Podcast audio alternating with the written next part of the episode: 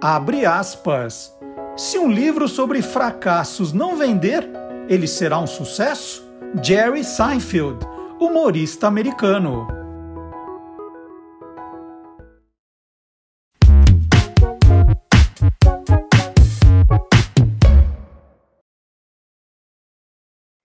Olá, curioso! Olá, curiosa! Começando mais uma edição do Tô Lendo. E você já sabe, é o programa que mostra o lado curioso dos livros, dos autores, dos ilustradores, dos revisores, dos designers, dos capistas, dos livreiros e também dos leitores. E o aviso sempre muito importante. Você não precisa se preocupar em tomar nota dos livros citados nessa edição, são sempre muitos, porque todos os livros citados pelos entrevistados, por mim, aparecem na descrição do vídeo, tanto no Facebook quanto no YouTube. Então, curta o programa, ali fique à vontade e depois, nossa, gostei daquela ideia, gostei daquele livro, qual é mesmo o nome? Ah, e o autor, como é que se escreve? Tudo está na descrição do vídeo, tá? Combinado? Então, nós vamos agora começar o programa em Londres, saindo aqui da sede do Lá Curiosos em São Paulo até Londres nós temos uma correspondente internacional, a jornalista Letícia Nascimento está sempre de olho no que está saindo por lá, muita coisa vai chegar aqui, outras não, então ela vai dizendo quais são as novidades. Qual é o livro que está em destaque, né? que está na Berlinda, no, na Europa, na Inglaterra. Então nós vamos agora para o God Save the Books e um lançamento aí em primeira mão.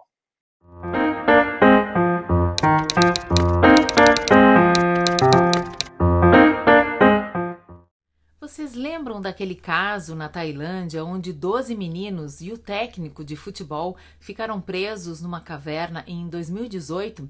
O mergulhador inglês que ajudou no resgate vai lançar um livro mês que vem contando como foi essa ação. Rick Staton descreve que ao entrar no túnel achava que os meninos já estariam mortos, mas tinha que ir até o final da caverna para ter essa certeza.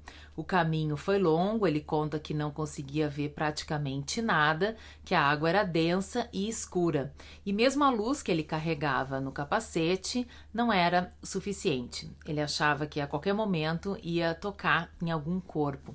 Mas felizmente não foi isso que aconteceu. Ele e o parceiro encontraram os meninos, frágeis ainda com as roupas do futebol e muito magros, mas estavam todos lá, os 13. Ele descreve o resto da ação, conta também é, sobre os momentos difíceis e o alívio ao reencontrarem as famílias, né? O alívio dos, dos mergulhadores e das famílias. O livro que promete muita emoção, é, ainda bem que a gente sabe que teve um final feliz. E como eu falei, o lançamento aqui na Inglaterra está previsto para o dia 10 de junho. O livro vai se chamar, em inglês, Aquanou, A Life Beneath the Surface. Hoje eu fico por aqui e até a próxima. Muito bem, e saindo de Londres, agora nós temos outra correspondente internacional, mas ela não vai falar de livros que estão saindo, mas de livros que já saíram há muito tempo. Ela fala dos clássicos, né?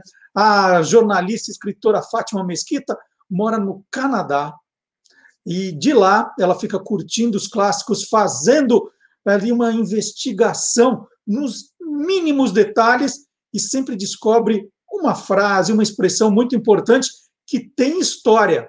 É hora das notas de rodapé. Acaba de ser lançada uma nova edição do clássico dos clássicos do irlandês Oscar Wilde, O Retrato de Dorian Gray. Um livro que causou tanta polêmica, tanto rebuliço que acabou inclusive sendo usado como prova, como argumento para empurrar o Oscar Wilde para a prisão. Agora, quero ler um trechinho para vocês e você sentir um pouquinho aí da atmosfera daqueles tempos. Bora lá? Dorian, você vem comigo. Sinto muito, Basil, mas só há lugar para dois na Berlinda. Sacou a história da Berlinda aí? Pois é, a Berlinda é um veículo que foi criado no final do século 17 e que trouxe uma inovação para lá de legal, que eram tiras de couro fazendo às vezes de suspensão. Esse modelito aí foi criado na cidade de Berlim e é por isso que acabou ganhando o nome de Berlinda. Mas de qualquer maneira fez um sucesso muito grande. O rei da França, por exemplo, adorava dar uns rolezinhos naquilo para dar uma assim de amostrado, né? E há quem diga que foi justamente essa história aí do exibicionismo que nos eh, rendeu aí a expressão eh, ficar na berlinda, que seria uma coisa de ficar no centro das atenções. Há, porém, quem defenda uma outra versão para a origem dessa expressão. O italiano ele chamava de berlinda aquele um, um, um pau, um poste é, ou uma estrutura, às vezes até de pedra e tudo mais, usada para castigar as pessoas, para punir as pessoas em praça pública e que é basicamente o nosso pelourinho. Cá entre nós, eu acho que essa segunda opção aí tem mais um pezinho na verdade. Você concorda? O que, que você acha? Vocês viram que eu falei de propósito na abertura do programa, no, no, que, no, que era um livro tão na Berlinda, né, um quadro na Berlinda, o um programa na Berlinda, que era justamente que eu sabia que a Fátima Mesquita já ia contar a origem da expressão. E eu vou mostrar a edição que a Fátima mostrou lá rapidamente, né, essa edição aqui. E olha que lindo, né? Isso aqui é um pôster a capa do livro é, é essa. Essa é a capa do livro. O retrato de Dorian Gray, do Oscar Wilde, que ela mostrou, está aqui na Berlinda. E essa edição nova tem as notas, as consagradas notas de Fátima Mesquita. Ela lê, comenta, ela contextualiza, ela explica vocabulário. É muito mais gostoso ler uma edição comentada pela Fátima Mesquita. E a edição, gente, é maravilhosa. Tem um mapa dos personagens para você não se perder. As ilustrações são incríveis, capa dura. E aí vou mostrar, peraí, deixa eu ver se tem mais coisa para mostrar o Oscar Wilde aqui. Olha só que lindas ilustrações. E o pôster, né? Tem o pôster aqui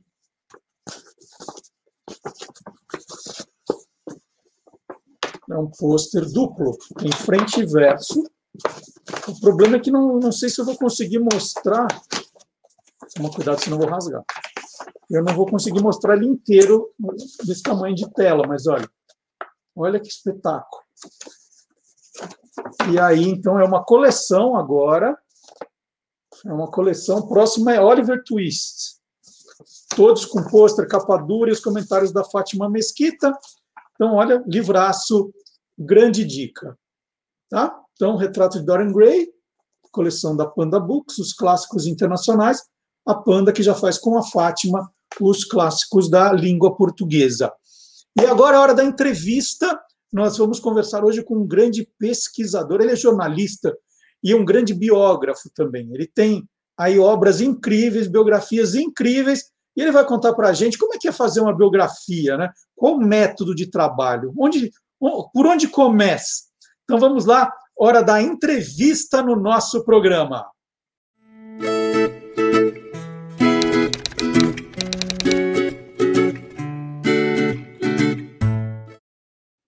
E o meu entrevistado hoje aqui no Tolendo é o baiano Gonçalo Júnior. Ele nasceu na Bahia em 1967 e depois de 30 anos mudou-se para São Paulo.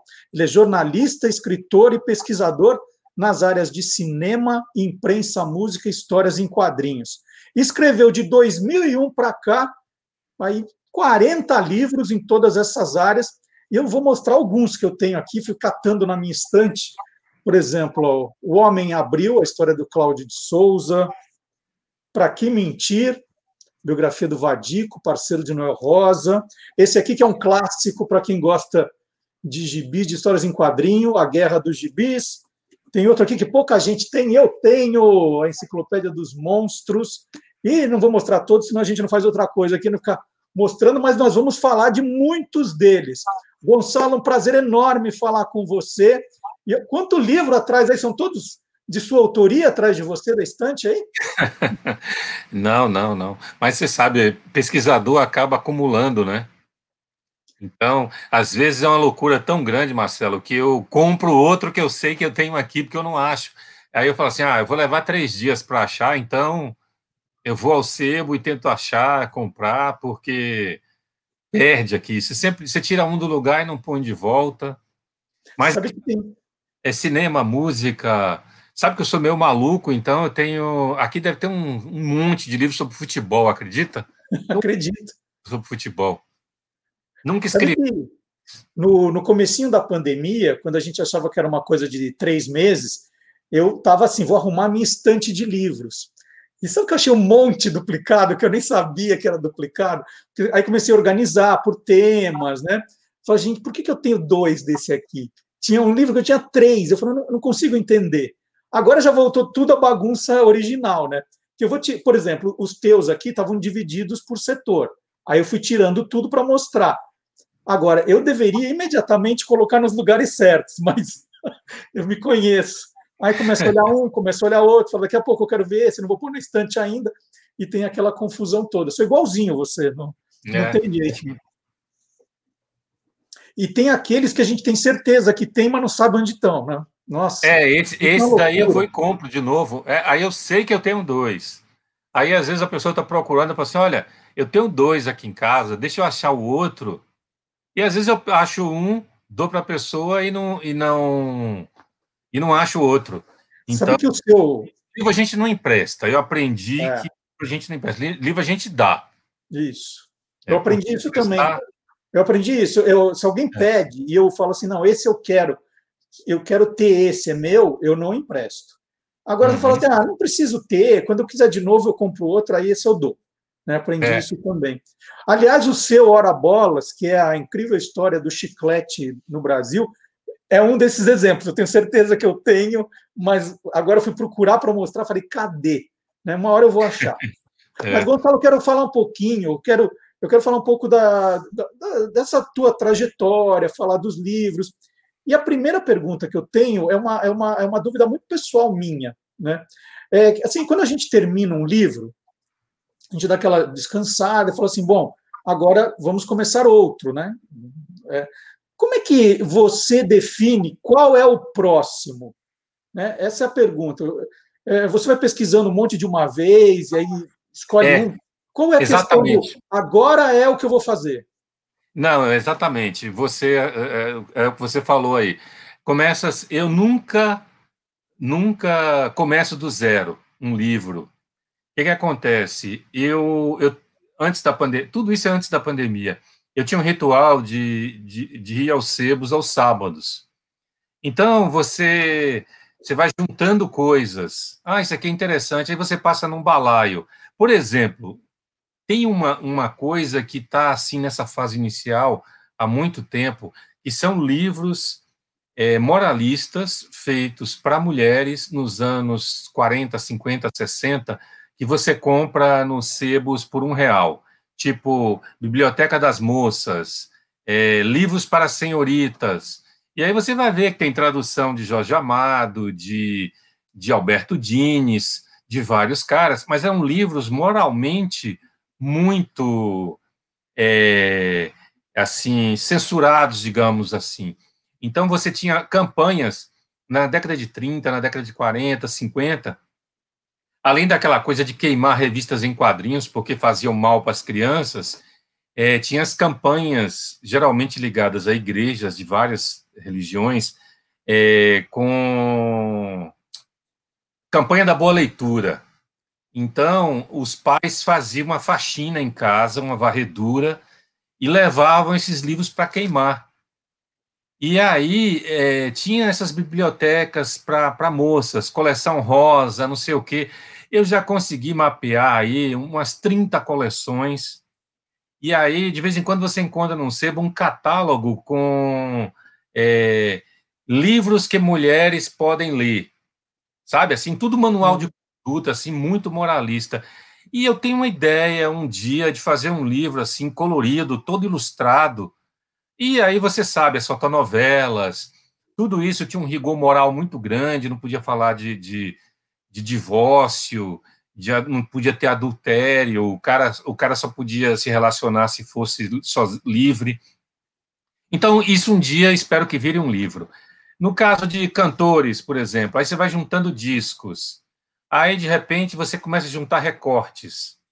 Então, tem pastas. Por exemplo, há dois anos morreu um grande pesquisador de música em Santos, é, Murilo Caetano, e era um senhor totalmente desconhecido, mas que lia os meus livros, gostava.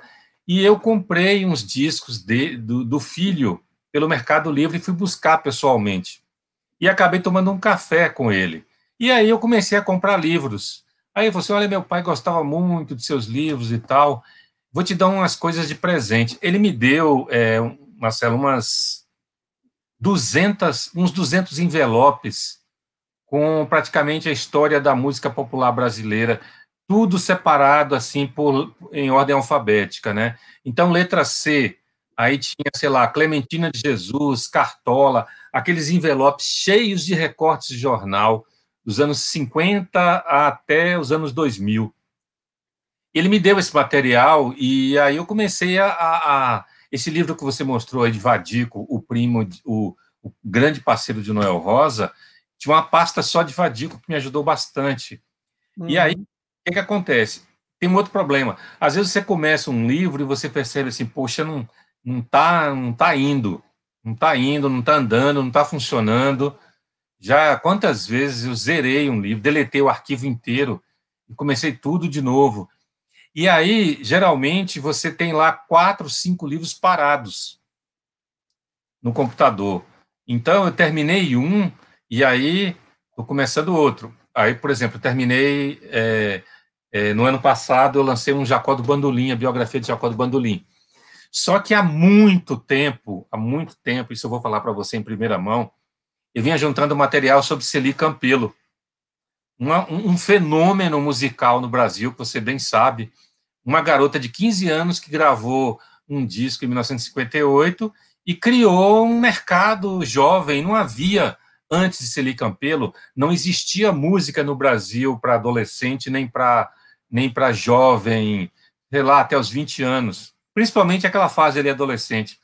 E essa garota, durante quatro anos, desbanca todas as musas da MPB, todas as estrelas, chega a vender 120 mil discos, que era um, foi uma coisa absurda na época, e quatro anos depois ela larga tudo e, e, e para se casar e abandona a carreira antes de completar 20 anos de idade.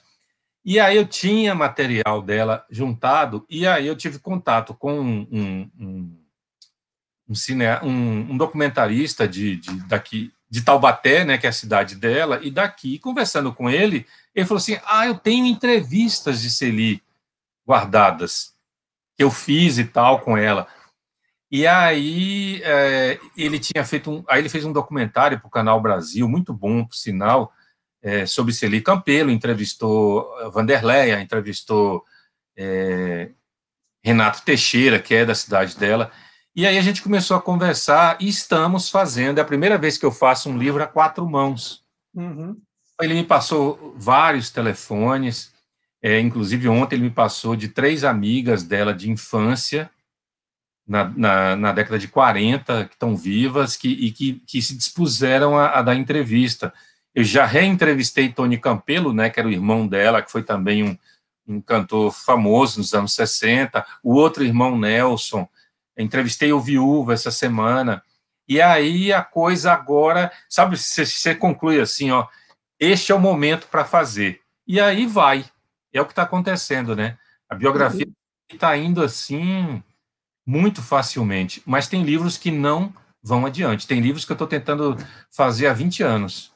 Quando você fala da, da Celi Campelo, por exemplo, né, você tinha lá um material de pesquisa, é, aí é, tem uns de, depoimentos gravados da Celi, está falando com as pessoas, É, qual, é, você já tem uma ideia, depois de tantas biografias, com quanta, quantas pessoas você vai falar, é, quanto, quanto de material você precisa para dizer agora a pesquisa está tá boa, Gonçalo?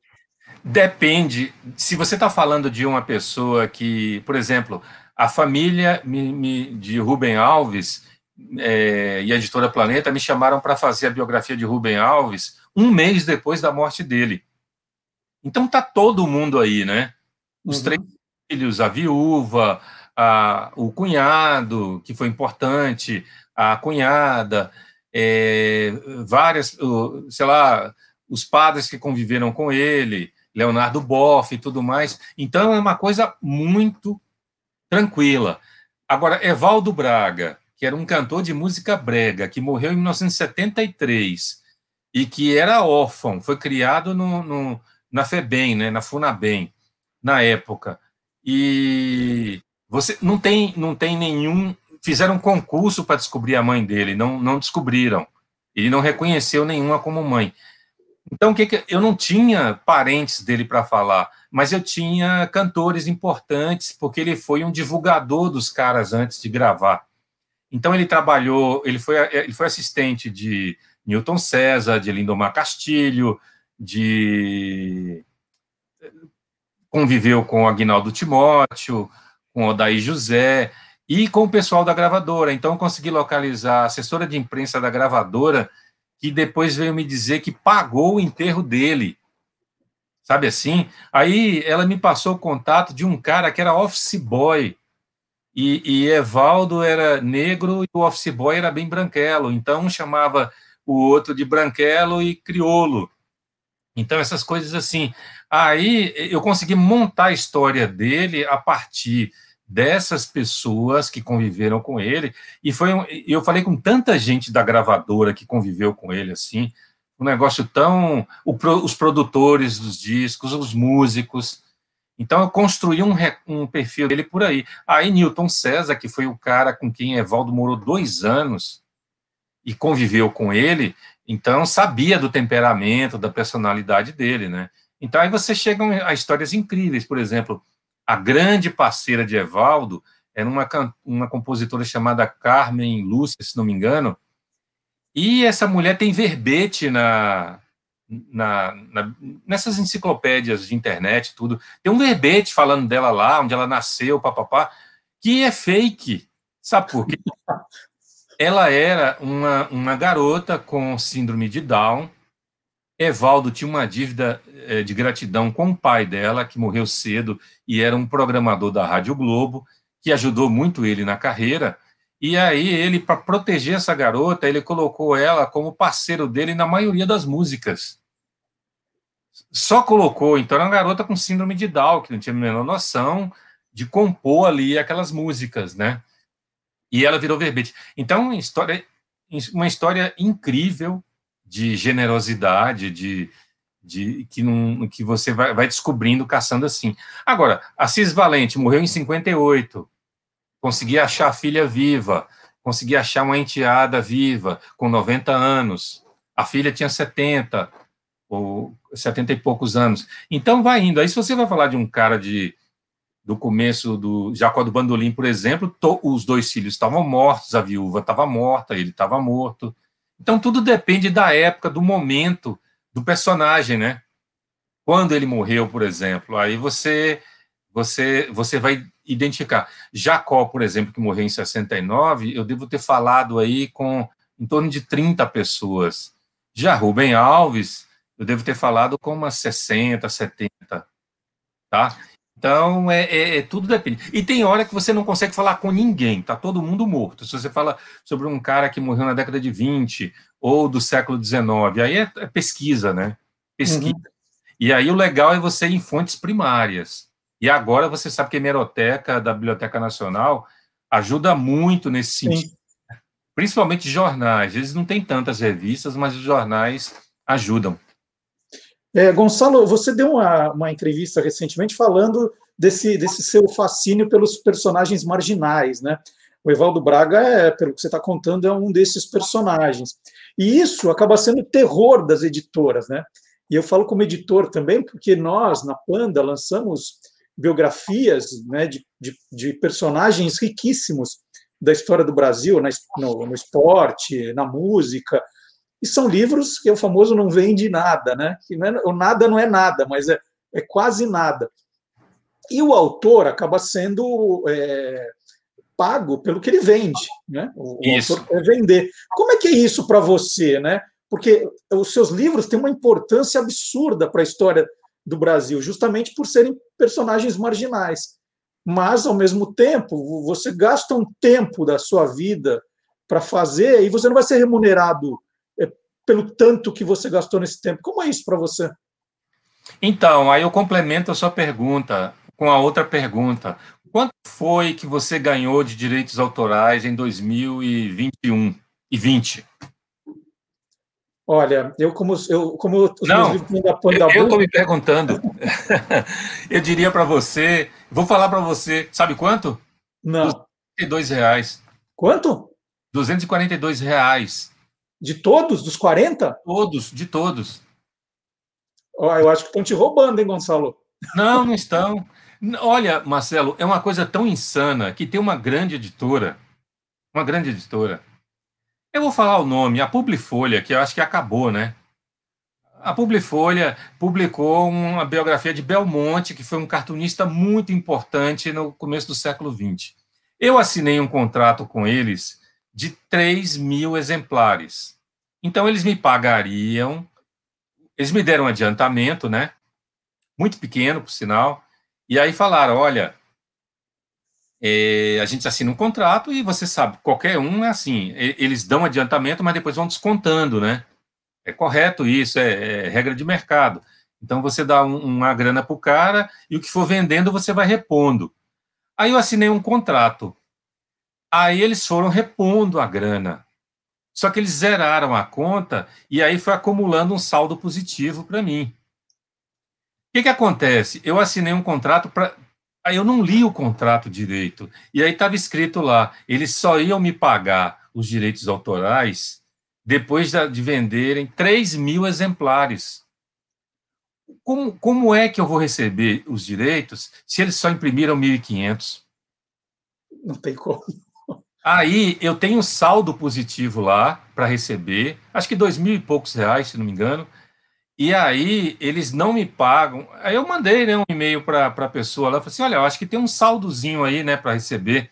Ela falou assim: não, é só depois de 3 mil exemplares. Aí eu falei: mas vocês imprimiram 1.500.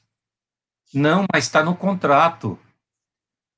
Eu falei: olha, vocês venderam aí mil, ainda tem 500 para vender, depois ainda. E vocês não vão imprimir mais 1.500. E tá nessa, não recebo. Então, essa coisa. Na verdade, Marcelo, eu, eu fiz duas coisas. Eu sobrevivo de frilas, né, de fazendo trabalhos jornalísticos e tal, edição, essas coisas, matérias, resenhas, e, e criei uma microeditora para fazer é, meus próprios livros. Por quê? É, porque o que, é que acontece? Eu faço geralmente tiragens de mil exemplares, mil e quinhentos exemplares, e está indo está dando certo, está dando para pagar os livros. Mas é, é, é eu estava tendo um problema. O Bandido da Luz Vermelha, por exemplo, a biografia do maior assaltante de São Paulo.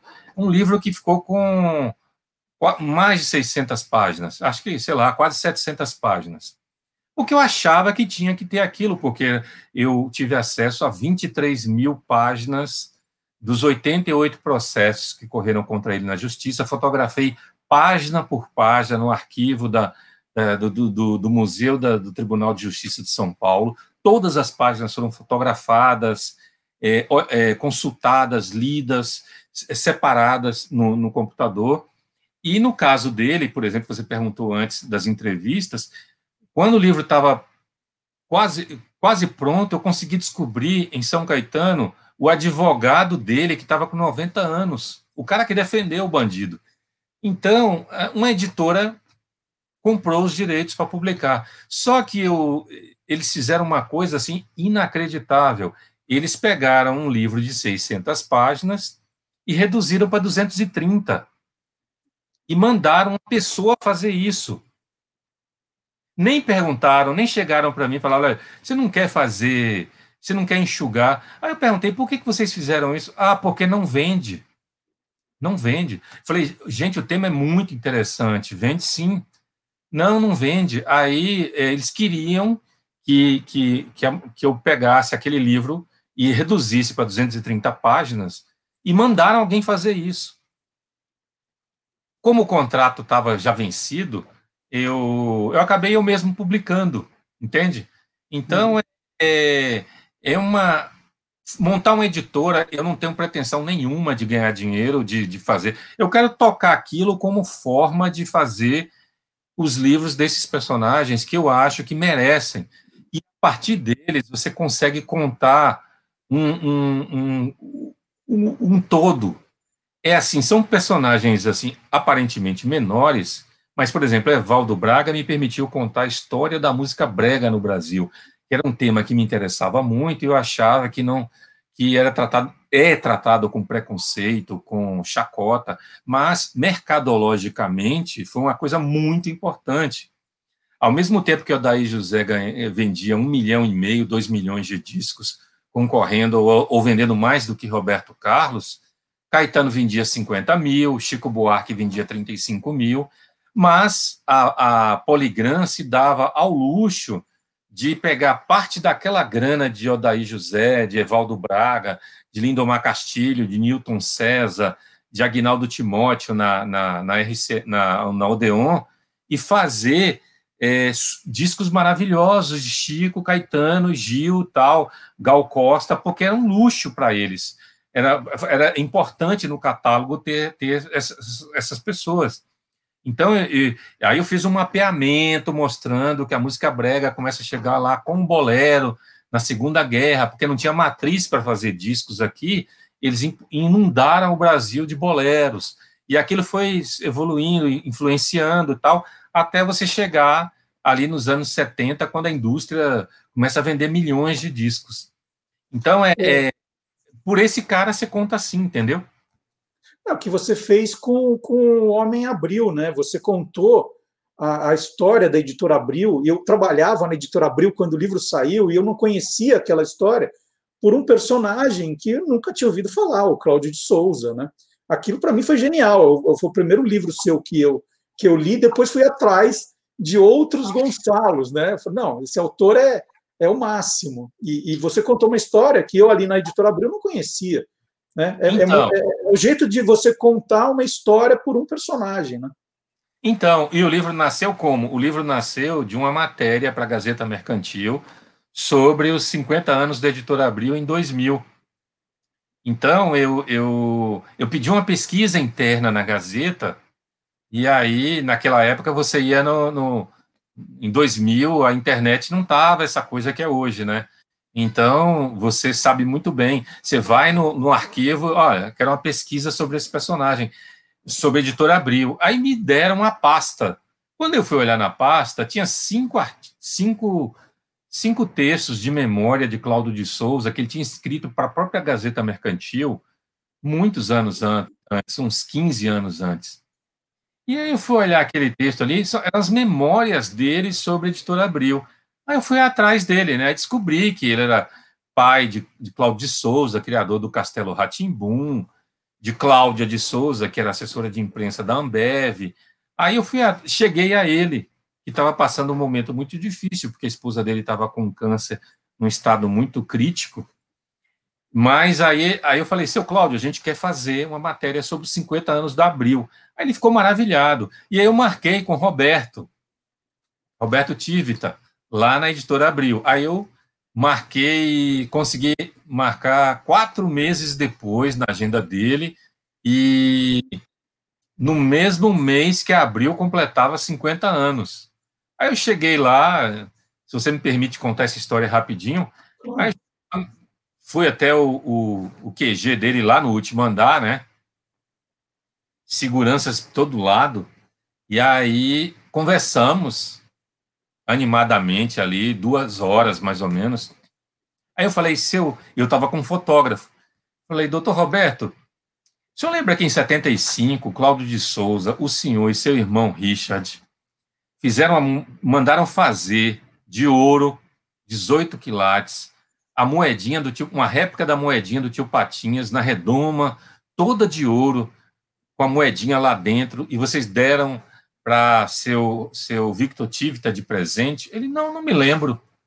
Aí ele aí eu falei, é, vocês deram de presente. Ele falou, eu falei, aí ele falou assim, por que você está perguntando? Eu falei assim, porque eu gostaria de tirar uma foto sua com essa moedinha do tio Patinhas, porque tudo começou com o Pato Donald. Aí ele acionou, rapaz, acredite, o prédio, não sei se você estava no meio, mas o prédio da Abril inteira, inteiro, foi acionado para achar essa moedinha. Aí, onze e meia da noite, Marcelo, acharam a moedinha. Onze e meia. Eu estava lá desde as cinco. Eu não Uau. tinha do que conversar com ele. Aí a gente ficou lá, conversa, seis horas e meia conversando para tirar essa foto. Aí apareceram com a moedinha, limparam lá, meio. Aí ele, meu Deus, eu não acredito, isso vai ficar na minha mesa. Tiramos a foto. Aí vem aquele problema da, do editor, né? Você pega a matéria, leva para a redação, explica para o cara, para a editora na época, lá na Gazeta Mercantil, você conta a história, acha que aquela foto é importante, tá? E a matéria sai com, com outra foto. Nossa! Foto com a moedinha não saiu. Isso eu peguei um print antes de na revisão, falei assim, olha, é legal aquela foto lá da moedinha e tal, insisti, né? Não, não, não. Vai essa foto mesmo. Então isso foi perdido.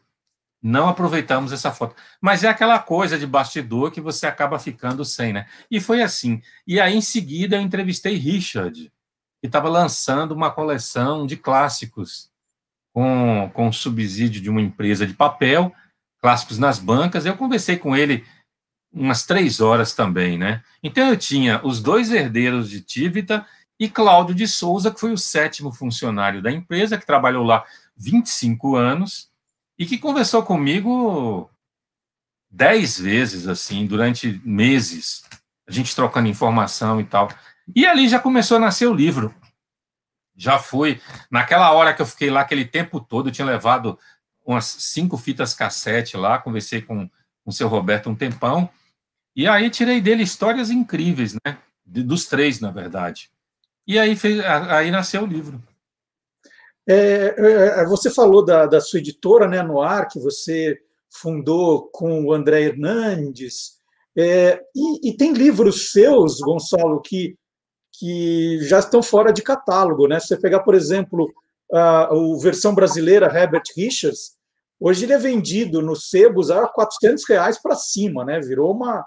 uma, uma assim, é, você não, não pretende relançar alguns desses seus, desses seus livros esgotados? Pretendo, inclusive o do Chiclete, né? A história do Chiclete, Herbert Richards. Mas, Marcelo, é, você já deve ter notado, é, os, o papel subiu absurdamente. Uhum. Papel este ano subiu, me falaram que subiu 60%.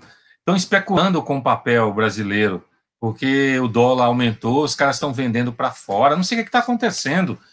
Dizem que um, um, o, o imprimir um livro em fevereiro, aí agora em abril ele estava custando o dobro quase. Sim. E aí uhum. você fica pulando de gráfica em gráfica. Então, eu tenho seis ou sete livros já remontados, re, repaginados, revisados, porque pequena editora você tem problemas, né?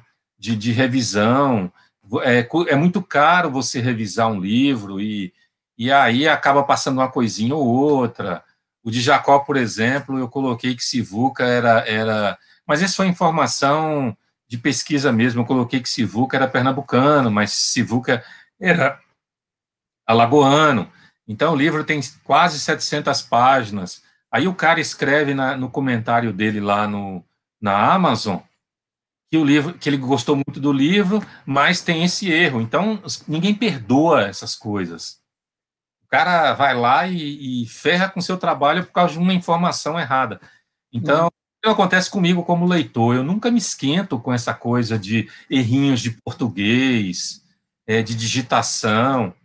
É, tudo bem, um erro de informação, é, uma coisa ou outra, mas eu não vou é, diminuir o valor de um trabalho por causa de uma palavrinha ou outra, né? Então, a, eu, eu, pretendo sim é, reeditar. André, ele se afastou da editora durante a pandemia, ele não estava bem, ele achou melhor. Então, eu estou tocando o barco só, né? E aí, é, é, é mas eu pretendo, acho que no segundo semestre talvez eu consiga, eu consiga reeditar algumas coisas. E, e, e da própria Noir já tem coisa esgotada, né? O, o livro do Carlos Zéfiro, por exemplo, foi o livro que mais vendeu, né? A gente vendeu duas tiragens. Então, é da cada tiragem é de mil cópias que eu faço. Não faço cópias digitais, porque eu acho que perde a qualidade. Se você principalmente vai reproduzir imagens, eu, eu, não, eu ainda não. Eu acho que o, o livro costurado, o livro, o mínimo que você pode dar a gente, eu trabalho assim, atualmente eu trabalho assim, é, eu tento usar a coisa mais barata possível, é, da melhor forma possível. Então, se você puder botar uma, uma, uma orelha maior, sabe, para dar um, uma coisa uhum. uma, melhor, um papel mais leve. Aí o papel mais leve para custo de, de envio pelos correios, aquela coisa toda. Então, você, aí a gente faz isso, é o, o máximo com o mínimo. E eu deixei para o final para te perguntar de um livro que eu estou ansioso para que saia pela Noir, né? Que eu acho que é uma das, das melhores ideias que eu, que eu vi, que é a história do tênis que chute, né? Que é uma ideia do Gonçalo também, que é um desses que está na lista. Tem a Celi Campelo, tem lá a reedição do Herbert Richards, mas tem o que chute também. Em que, em que pé está esse livro, Gonçalo? Está pronto, a capa está pronta, é, são 54 pessoas, tá? É, ele com certeza sai no segundo semestre. São 54 pessoas que de todas, todos os níveis culturais, sociais, desde o cara que era editor-chefe da Veja a, a um vendedor de sapatos no interior da Bahia um cara lá do, de, de Manaus até o Rio Grande do Sul. Eu fiz ajustes, editei, mandei para eles aprovarem. Então, são 54 pessoas, tem, tem médico, tem jornalista, tem arquiteto, tem, tem pessoas assim de profissões muito humildes, é, que contam as memórias de como aquele calçado foi importante nos anos 70 e 80, né? Porque a gente tinha restrições de importação, é, pouca gente conseguia comprar um All-Star. A Adidas começa a chegar de fato no Brasil na segunda metade dos anos 80, e o Quixute era um, um, um calçado feito com, com, eu não sei exatamente se com borracha reciclada, mas era uma borracha de pneu, e se você propositadamente ficasse passando no asfalto, né, ele ia se desgastando. E era um calçado com lona e, e muito simples, só que é, tinha um fascínio, né, um encanto. Ele dava a possibilidade de você jogar futebol com birros, né, aqueles, aquele, que ele imitava uma chuteira. Só que as meninas começaram a usar também. Aí o Ministério da Educação, durante a ditadura, adotou o quichute como parte do material do uniforme escolar. Então, é, meninos e meninas usavam quichute. Só que era uma, uma loucura, né? você tinha um chulé maluco com aquilo. E o Quixute, ele era, ele, ele tinha um aspecto muito bonito, né? Ele era novinho, mas se você lavasse, a primeira vez que você lavasse, ele perdia aquele brilho, aquela coisa assim, parecia, sei lá, roupa roupa nova que você lavou e, e encolheu, sabe aquele negócio assim que mudou o visual. Então esse livro é, eu tive alguns, algumas, alguns problemas com revisores, porque eles achavam que estava muito é, desigual. Ah, esse texto não está legal, porque essa pessoa escreve muito simploriamente. Eu falei, mas é esse é o sentido. Eu quero exatamente isso, que o cara diga, ah, mas ele falou ali, ele só ficou falando de uma partida de futebol que ele jogou. Eu falei, mas era a única memória que ele tinha. Imagina, Marcelo, o cara jogou. Ele, ele era tão pobre, mas tão pobre, que ele só jogou futebol com Quixote uma vez, porque um amigo se machucou, ia ter uma partida de futebol no campinho de, da várzea, lá onde o cara morava. Ele foi lá e pediu o amigo, empresta seu quichute. O cara emprestou. Então, ele guardou na memória que ele só, ele só calçou quichute uma vez na vida, numa partida de futebol que um amigo emprestou e que o grande sonho dele era jogar com quichute. Tem história melhor que essa? Não, e, e, e, o Gonçalo é um grande contador de histórias, como a gente está vendo aqui. Se deixar, a gente vai ficar o dia inteiro conversando, mas vou deixar para uma próxima conversa. De repente, quando sair o livro do Quixute, a gente volta a conversar. Aí eu, eu sempre procuro motivo para conversar com o Gonçalo, né? e aí o lançamento do Quixute vai ser mais um motivo. Gonçalo, você muito obrigado. Tem, você não tem ideia da importância que você tem para a nossa editora e para mim como autor, porque praticamente todos os livros que eu lancei, a maioria você cometeu a gentileza de me entrevistar, de divulgar. Então, isso, isso não tem preço. Olha, não, não é gentileza, não. Quem, quem, é gentil comigo é você, porque seus livros são espetaculares. Eu, eu te falo que eu sou seu fã aí desde o Homem Abril, Enciclopédia dos Monstros, é, e são sempre histórias incríveis. Então, é, pode contar sempre que você tiver novidade e conversar comigo, viu, Gonçalo? Muito, Muito obrigado. obrigado. Valeu, Marcelo. Um então, é, a, a, gente vai ficar por aqui na entrevista e todos os livros que o Gonçalo citou, né, os livros da editora Noir, os livros que ele lançou, eu vou colocar na descrição do vídeo para facilitar. Né? Você não precisa voltar ao, no vídeo para achar, não, está tudo na descrição do vídeo, os nomes né, certinho para você procurar depois os livros do Gonçalo. Então, facilitar tanto no Facebook quanto no YouTube. Gonçalo, brigadíssimo. E, pessoal, até a semana que vem, então, com mais um Tolendo. Até o próximo capítulo. Tchau. Um abraço, pessoal.